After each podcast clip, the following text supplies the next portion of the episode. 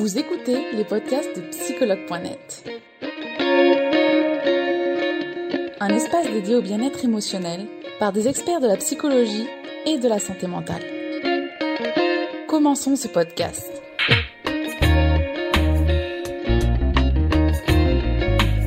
Bonsoir Rachel. Bonsoir, bonsoir Charlotte, bonsoir tout le monde. J'espère que tu vas bien. Je vais te tutoyer directement, c'est plus rapide et plus simple en direct. Super, vous m'entendez bien, vous me voyez bien? Je pense que tout est bon. Moi, je t'entends très bien, donc euh, j'imagine que oui. Euh, ouais, il n'y a pas de, euh, de... Ouais, c'est bon. Tout va bien, tout va bien. Donc, on est aujourd'hui ensemble pour ce live en cette semaine de la santé mentale. Déjà, merci Rachel d'avoir accepté de faire ce live.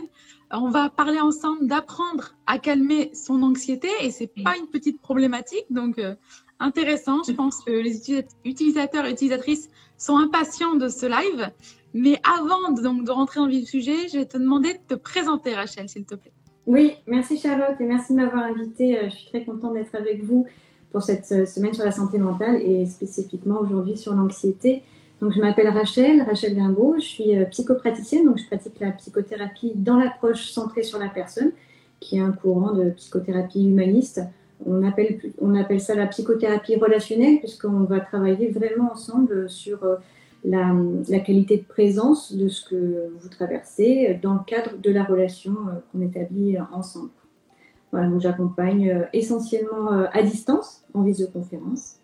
Et voilà, enfants, adultes, famille, couple. D'accord, merci, merci Rachel. On va en venir donc directement au vif du sujet, comment apprendre à calmer son anxiété. Mais avant toute chose, justement, Rachel, est-ce que tu peux nous dire comment savoir si je suis anxieux et notamment quels sont les symptômes? Hmm. L'anxiété, c'est, il faut déjà comprendre ce que c'est. C'est lié à la peur, euh, euh, cette, émotion euh, principale. C'est une, une inquiétude par rapport à un événement, par rapport à un problème, un danger, voilà, qui est, qui est assez imminent et, qui va travailler comme ça sur une certaine durée. Hein, donc, quand on est inquiet par rapport à une situation, on peut avoir plusieurs symptômes qui peuvent être différents d'une personne à une autre. Ça peut être euh, des tremblements, ça peut être des palpitations, ça peut être la, respiration qui, s'accélère, ça peut être des sueurs, euh, des vertiges, des étourdissements, des picotements. Hein. on peut avoir des problèmes de concentration, euh, de mémoire. Donc il y a tout un tas de, symptômes qui peuvent se, manifester en cas d'anxiété. Mais ce que je voudrais dire, c'est que l'anxiété, c'est quand même quelque chose de normal. Hein. C'est tout à fait normal d'avoir peur, d'être dans l'anxiété par rapport à un événement particulier. Et d'ailleurs, c'est presque utile parce que ça va nous permettre de développer une certaine vigilance. Hein, si je suis anxieuse par rapport à un état de... Euh, je passe un examen euh, demain euh, ou dans quelques semaines, je, vais, je vais être anxieuse par rapport à ça. Et c'est ce qui va me permettre de, de travailler le truc, etc. et de me préparer au maximum. Oui, finalement, si on est anxieux, c'est vrai qu'il ne faut pas croire qu'on est anormal. C'est beaucoup de personnes ont de l'anxiété. Exactement, tout à fait. D'accord. Alors, finalement, Rachel, c'est quoi une personne anxieuse? Eh bien, je ne parlerai pas forcément de personnes anxieuses, mais vraiment de personnes qui vivent l'anxiété. Déjà, pour sortir un peu de l'étiquetage, je fais toujours la différence entre ce que, ce que vit la personne et la personne. On ne parle pas d'une personne colérique parce que on, parle, de la même manière, on ne parle pas d'une personne anxieuse parce qu'on ne naît pas avec l'anxiété. D'accord. C'est quelque chose qui va nous coller à vie. Euh, par contre, on peut avoir une tendance à, être facilement plus anxieux qu'une autre personne. Et, dans ces cas-là, et eh ben, de manière générale, on, est plus sujet à s'inquiéter euh, des situations. On est toujours comme ça dans une, certaine tension intérieure.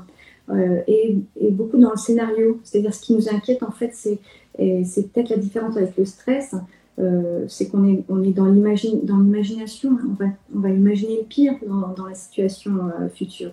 Et c'est ça qui va euh, voilà, caractériser une personne qui est plus sujette à l'anxiété qu'une autre. D'accord. Donc là, c'est vrai qu'on parle pas mal d'anxiété. Justement, est-ce que tu peux nous en dire plus maintenant sur les troubles anxieux? Alors oui, tout à fait. Et donc, quand on parle maintenant de troubles anxieux, effectivement, là, on rentre dans la santé mentale, on rentre dans la pathologie. C'est-à-dire quand l'anxiété, par l'ensemble des, symptômes qu'on vient d'énumérer, euh, quand, ces symptômes se manifestent euh, de manière euh, régulière, hein, donc ça dépend à quelle fréquence ils se, manifestent, sur quelle durée aussi, ça va être important, et sur quelle intensité. Donc voilà, la fréquence, la durée, l'intensité. Et on peut dire que si, ces symptômes se, prennent place pendant plus de six mois, là on peut parler de, troubles anxieux. Hein. D'accord, plus de six mois. Mmh, Et euh, alors après, les troubles anxieux peuvent prendre différentes formes. Effectivement, ça peut être euh, des addictions, l'usage de drogue, ça peut être des phobies sociales, qui pousse justement aussi à l'isolement. Donc ça va générer, euh, ça peut générer aussi derrière des, bah, des, problèmes de dépression. Euh, voilà. il, y a, vraiment plusieurs, euh, plusieurs formes de, de, de l'anxiété. Est-ce qu'on peut parler de type de troubles anxieux? Oui, voilà, il y a plusieurs troubles anxieux, oui, tout à fait. Tout à fait. Les troubles obsessionnels compulsifs sont aussi une forme de trouble anxieux. voilà, quand on a des, des, des troubles alimentaires, des crises de panique aiguë. Voilà, tout ça, c'est des formes de troubles euh, d'anxiété. D'accord. Alors justement, Rachel, qu'est-ce qu'on peut faire si justement on est en pleine crise d'angoisse et de panique? Ça, c'est vrai que c'est une question qui est revenue souvent parce qu'on nous dit oui. Alors ces conseils sont très faciles, mais quand je suis en pleine crise, c'est pas aussi facile que ça. bien sûr, oui. En plus, quand vous êtes en pleine crise d'angoisse et qu'on vous dit mais calme-toi, il n'y a pas de raison, c'est encore pire. parce qu'effectivement, ce qui caractérise l'anxiété, c'est quand on, en, tout cas, le trouble anxieux, c'est quand on s'inquiète, quand la réaction est vraiment disproportionnée par rapport à la réalité. Donc c'est vrai que pour l'entourage, ça semble complètement euh, bah, inadapté, sauf que ben, bien souvent c'est pas contrôlable, hein, on fait pas, c'est pas de notre faute, et du coup on n'est pas compris par l'entourage, on n'est pas soutenu, enfin ça, ça, fait boule de neige, on perd confiance en soi, etc. On parlera de la confiance en soi tout à l'heure, mais c'est quand même très lié. Euh, et donc, euh, pardon, j'ai perdu. Du coup, que faire en cas de crise d'angoisse et de panique Oui, merci. On perd vite le fil. Hein. Oui, il y a plein de choses à faire, effectivement. Surtout quand on sait qu'on a un tempérament qui est facilement euh, anxieux. Et ben là, c'est de notre responsabilité de mettre en place des choses au quotidien, justement, en dehors de ces cas de crise. Mais quand on est en, en, cas de crise aiguë, ben, ce qu'il faut faire, la première chose, c'est d'être bien accompagné, d'avoir un entourage autour de soi. Euh, voilà, si c'est la famille, un ami, etc., pour pas rester seul dans la crise d'angoisse. Si vous êtes seul, eh ben, vous appelez euh, les pompiers, soit les médecins, mais c'est important de ne pas rester seul parce que la solitude est lui-même facteur euh, d'anxiété, donc ça, ne ferait qu'amplifier le problème. Donc déjà, un, d'être bien entouré, euh, et puis ensuite, effectivement, d'essayer de, relâcher au maximum. Comment faire pour ça? Un outil très simple, et euh, c'est là, effectivement, la respiration. Alors, on en parle très souvent, mais c'est vrai que c'est un outil qui est constamment à notre disposition, 24 heures sur 24. Vous pouvez mais on oublie. Oui. on oublie de respirer. On en a parlé aussi aujourd'hui, ouais. Mais oui, oui, j'ai vu quelques vos aussi. C'est vrai que c'est très important. Et c'est ce qui est de plus accessible. Donc revenir à la respiration. En fait, ça veut dire revenir aux sensations du corps pour lâcher justement le scénario, le scénario de l'anxiété, de l'imaginaire qui, qui, va euh, imaginer le pire. Hein. Donc lâcher les, les, idées négatives et pour ça, revenir aux sensations du corps. D'accord. Mm. D'accord, merci euh, Rachel pour ces conseils. Et du coup, finalement, comment on peut calmer son anxiété? Est-ce que tu as des conseils, Rachel, pour ça? Alors justement, en dehors des cas de crise, euh, si vous avez tendance à, être sujet à l'anxiété, alors dans ce cas, il faut vraiment mettre en place euh, des petites choses au quotidien qui vont assainir un petit peu le terrain, on va dire. Hein.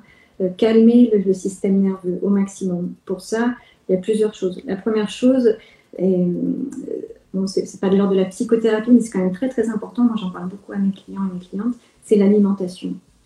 Parce qu'aujourd'hui, on le sait, hein, le, le, cerveau, les intestins sont liés. Vous avez dans votre intestin ce qu'on appelle le microbiote, euh, qui est un organe à part entière, qui est ce, tas de, bactéries qui, qui influence euh, complètement le cerveau. D'ailleurs, la sérotonine, qui est un des, neurotransmetteurs qui est euh, impliqué dans les réactions d'anxiété, est principalement sécrétée dans les intestins. Donc, vous voyez, c'est vraiment D'accord.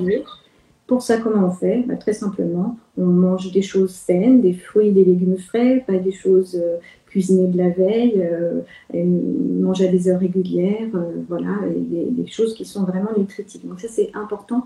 Ce que vous mangez, la qualité de ce que vous mangez va apporter la qualité aussi de votre état d'esprit. Je pense qu'on le répétera jamais assez. Des fois, ça paraît des conseils bateaux, mais c'est vraiment la base et parfois on l'oublie, c'est vrai. Comme la respiration finalement. C'est vrai. Des choses faciles et qui sont importantes. L'autre chose, c'est que vous pouvez aussi euh, avoir une bonne hygiène de vie, donc c'est-à-dire euh, avoir euh, faire de, l'activité physique, avoir des temps de repos pour vous, des temps de répit, faire des choses qui, vous aiment, cultiver la, notion de plaisir, se, faire du bien. c'est des moments où on peut se relâcher, se détendre.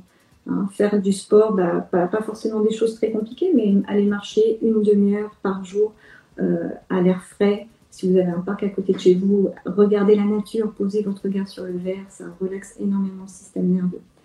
Euh, voilà. Après, il y a plein d'autres choses, yoga, méditation, relaxation, peinture, danse, ce qui, ce qui vous relaxe. Tout ce qui vous relaxe est thérapeutique.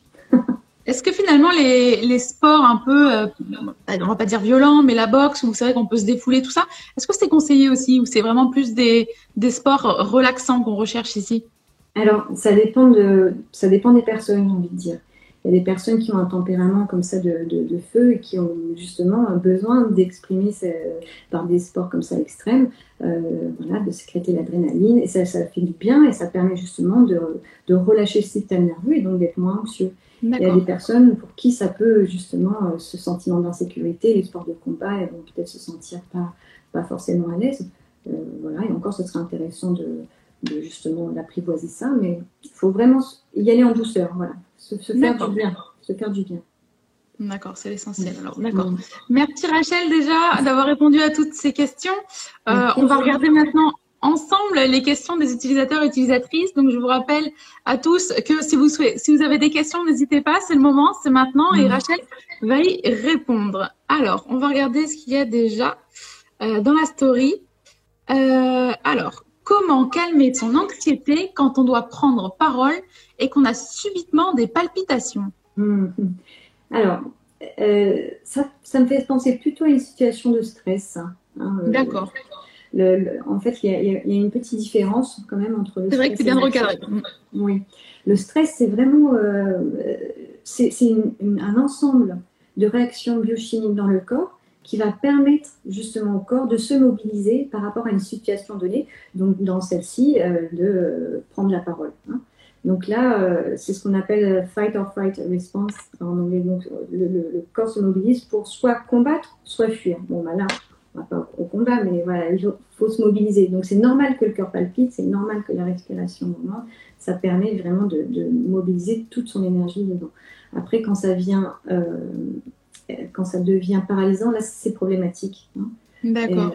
Et, l'anxiété euh, par rapport au stress, c'est quelque chose qui est beaucoup plus diffus euh, dans le temps et, toujours avec cette, cet imaginaire qui fait où vous imaginez le pire, je vais pas y arriver. Euh, Donc, dans tous les cas, pour, je voudrais quand même essayer de répondre à cette question. Euh, quand on a ces, ces, ces, symptômes voilà, de, de, stress qui, qui arrivent, eh ben, c'est justement de, de, revenir à la respiration, aux sensations, de lâcher le scénario qui peut être source d'angoisse, justement, d'anxiété, et euh, surtout, ce qui est important, et on n'en a pas encore parlé, mais c'est les, vous pouvez développer des pensées positives. Ça, c'est aussi des, petits outils qui sont importants. toujours se dire. Alors, quel type de pensée Est-ce que tu peux nous donner des, conseils justement dans les pensées? Parce que c'est vrai que souvent, on est un peu, euh, en tant que professionnel, on reste un peu vague, parfois malheureusement. On nous dit oui, mais quel type de pensée? Moi, je comprends pas ce que c'est. Qu'est-ce que je dois avoir comme pensée? Hmm. Est-ce que Rachel, tu peux nous aiguiller?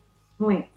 Eh ben, euh, en fonction de la situation, par exemple, si on reprend cette situation de prendre la parole, eh c'est se dire euh, euh, ça va être super. Revenir toujours à la sensation de plaisir. vous donner des pensées qui justifient le fait que vous soyez là et que vous avez voilà, décidé d'être là et que ça va bien se passer. Ça va être super, ça va être vraiment intéressant. Je vais apprendre plein de choses, je vais partager plein de choses et je vais recevoir aussi euh, ça va bien se passer, j'ai bien travaillé, je connais mon texte. Euh, et voilà, et, lâcher les idées et les pensées, euh, je suis de tout, je vais pas y arriver, ça va être horrible, je vais perdre mes moyens. Parce que votre cerveau, il imprime ce que vous lui dites. Ouais, tout simplement. Et, et, ce qui est encore plus utile, c'est de le dire à voix haute. Si vous dites les choses à voix haute, le, votre cerveau l'imprime encore plus. Alors, des fois, on a des réflexions du type Oui, mais je passais pour un taré. Pardon? Oui, mais je vais passer pour un taré. Oui, ben voilà, c'est ça, faut, ça. Merci Rachel euh, pour ces conseils. Alors, on va continuer ces questions. Euh,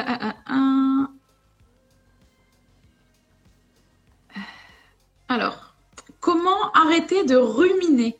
Hmm.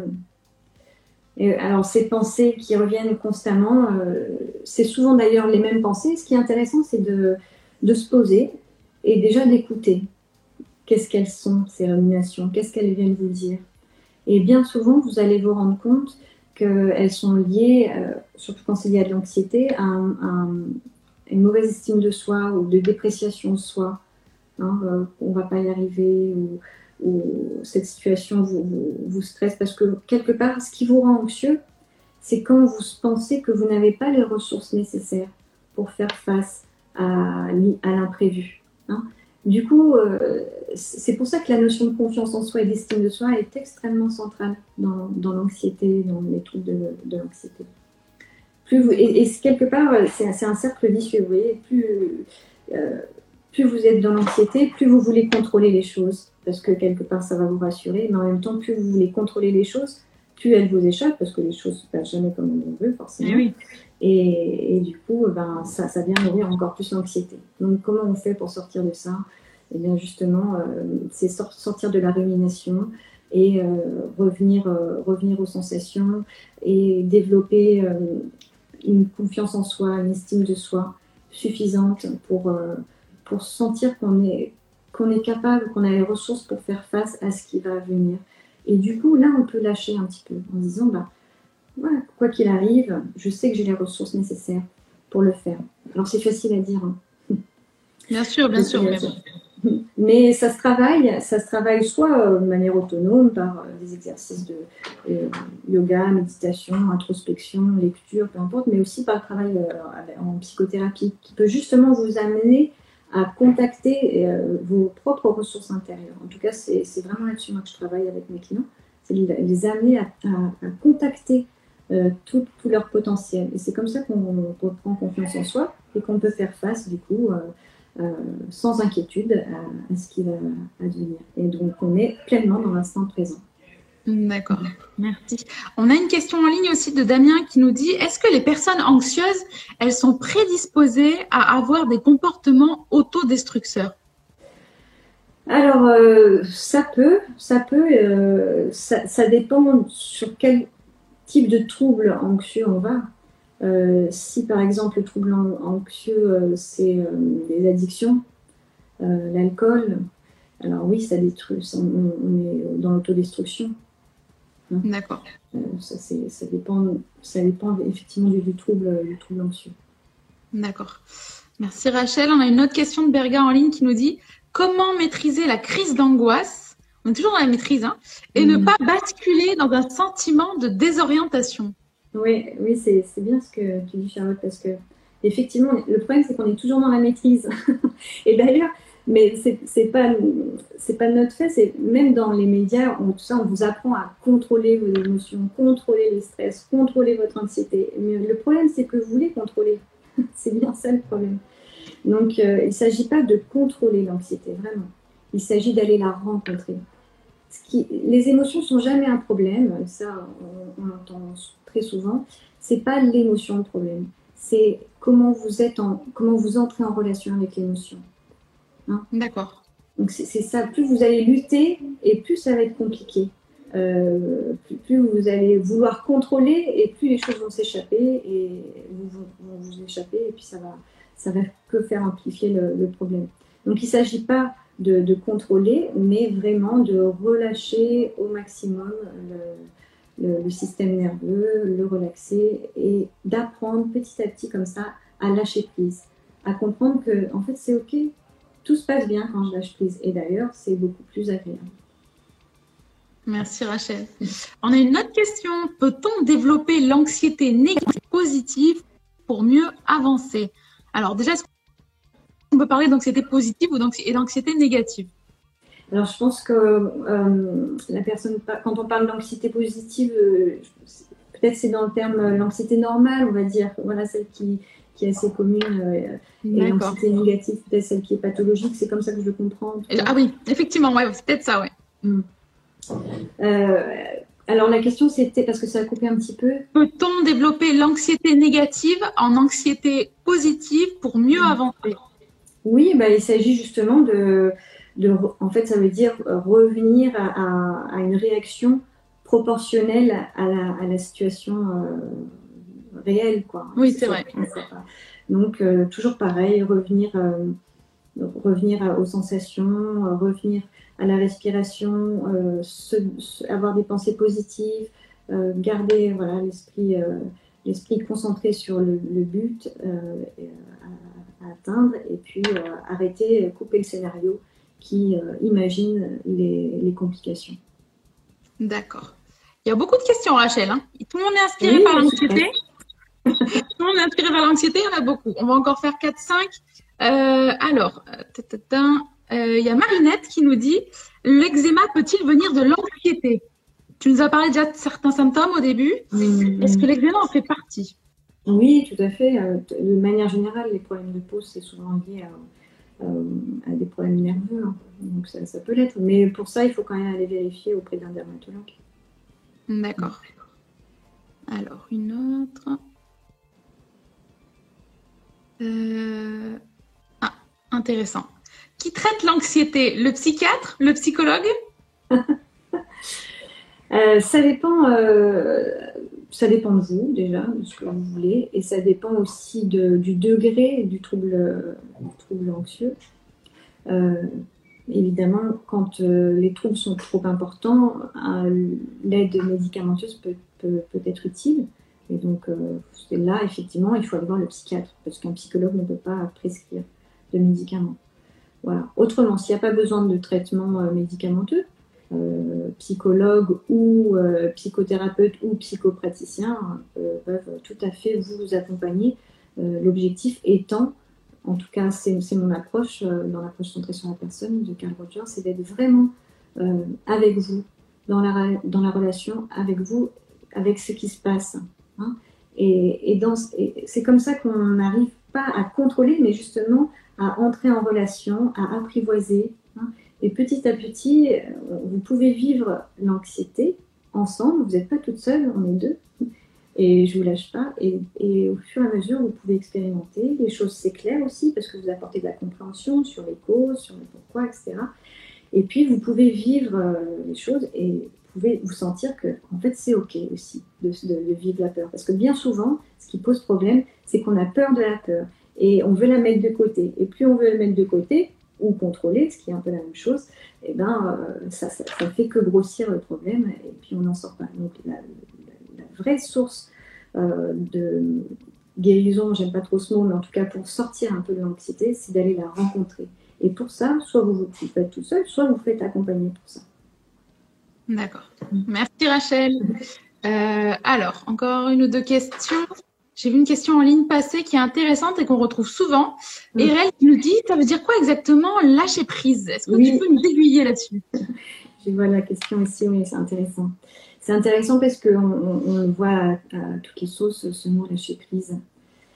Euh, lâcher prise, euh, je vais essayer d'apporter des éléments concrets. Euh, pour moi, il y a deux choses. déjà, lâcher prise, ça veut dire lâcher le contrôle. Hein. lâcher le contrôle sur quoi? Sur la vie, de manière générale, sur les événements. On ne sait jamais ce qui va se passer dans les minutes qui suivent vous avez beau faire de votre mieux, il y a toujours une part euh, qui, nous échappe. Hein. Donc, lâcher prise, c'est être OK avec ça. C'est être OK avec le fait que de toute manière, par définition, je ne contrôle pas. Hein, mais on a beau le savoir, il faut pouvoir l'intégrer. Et pour ça, eh ben, il y a deux manières de faire. La première chose, c'est déjà de développer sa confiance en soi, parce que au plus je sais que j'ai les compétences et les ressources pour faire face aux événements, ben, au plus je suis OK avec ce qui va se passer, euh, je suis prête. Et la deuxième chose, c'est d'avoir confiance euh, euh, en la vie, de manière générale, en se disant bah, que les choses vont se réguler, que quand on se dit tout ira bien, ça, ça va aller, c'est quelque part apporter une certaine euh, confiance dans, dans, ce qui va venir, dans, dans, la vie, vous appelez ça comme vous voulez, mais voilà, il y a un petit peu ces, ces deux choses-là qui permettent justement de lâcher prise, lâcher prise. Mais pour ça, il faut la confiance. Vous savez, c'est comme ce jeu, euh, quand on, on a tous fait ce jeu-là de se laisser tomber dans les bras de ah oui, vous voyez, quand on ferme les yeux et tout.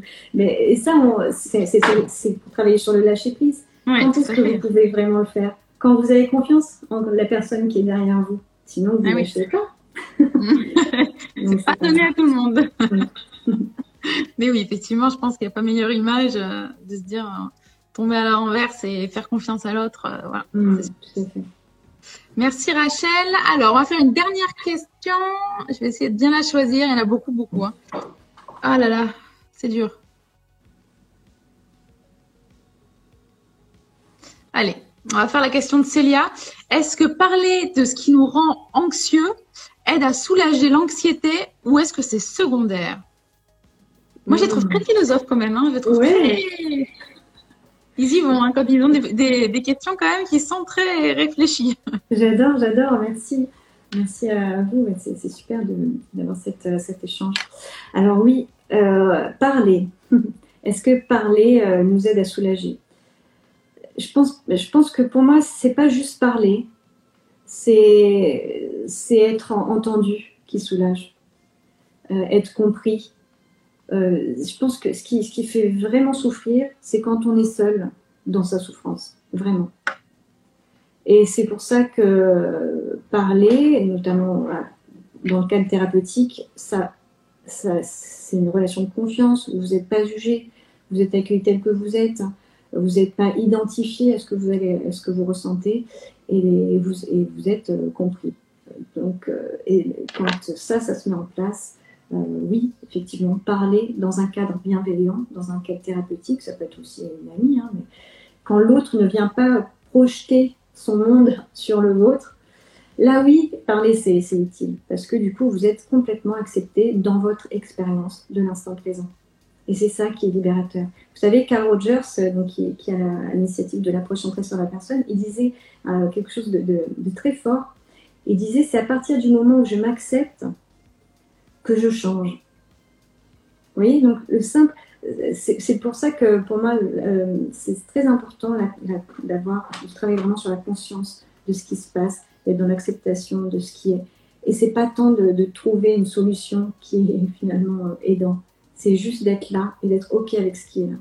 Et si vous êtes OK avec ce qui est là, de toute façon, vous allez changer. Et peut-être même d'une manière dont vous n'avez pas idée et qui sera certainement mieux que ce que vous aviez envisagé. Donc votre seul job, c'est de, si c'est l'anxiété, restez avec l'anxiété, regardez-la, enveloppez-la, écoutez ce qu'elle a à vous dire. C'est comme quand un enfant est anxieux, bah, vous lui dites pas euh, arrête d'être anxieux ou tu devrais mm. pas, ou non, vous, vous, le rassurez.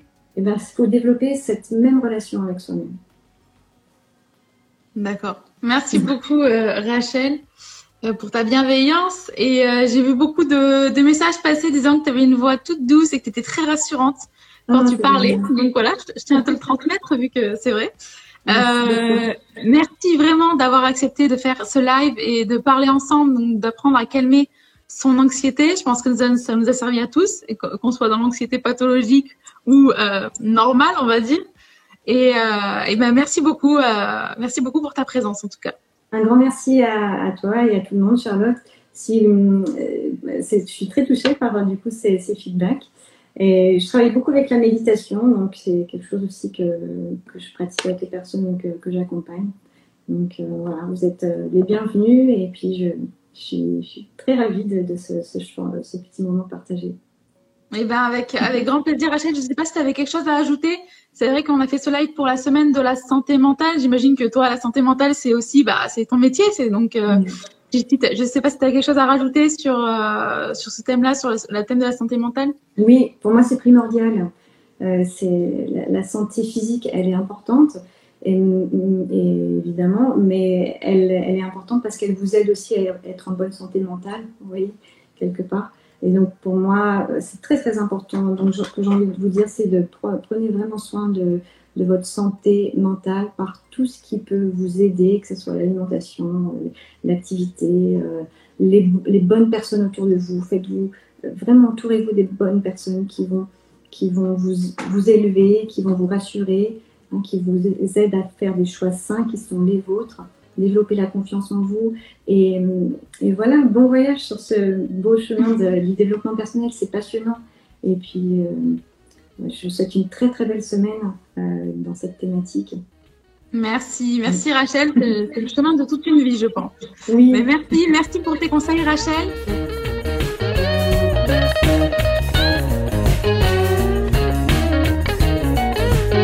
Nous espérons que vous avez aimé le podcast d'aujourd'hui. Souvenez-vous que tous ces sujets sont disponibles sur notre site psychologue.net et que vous pouvez également voir la vidéo complète sur l'Instagram TV sur psychologue.net. Rendez-vous dans notre prochain podcast.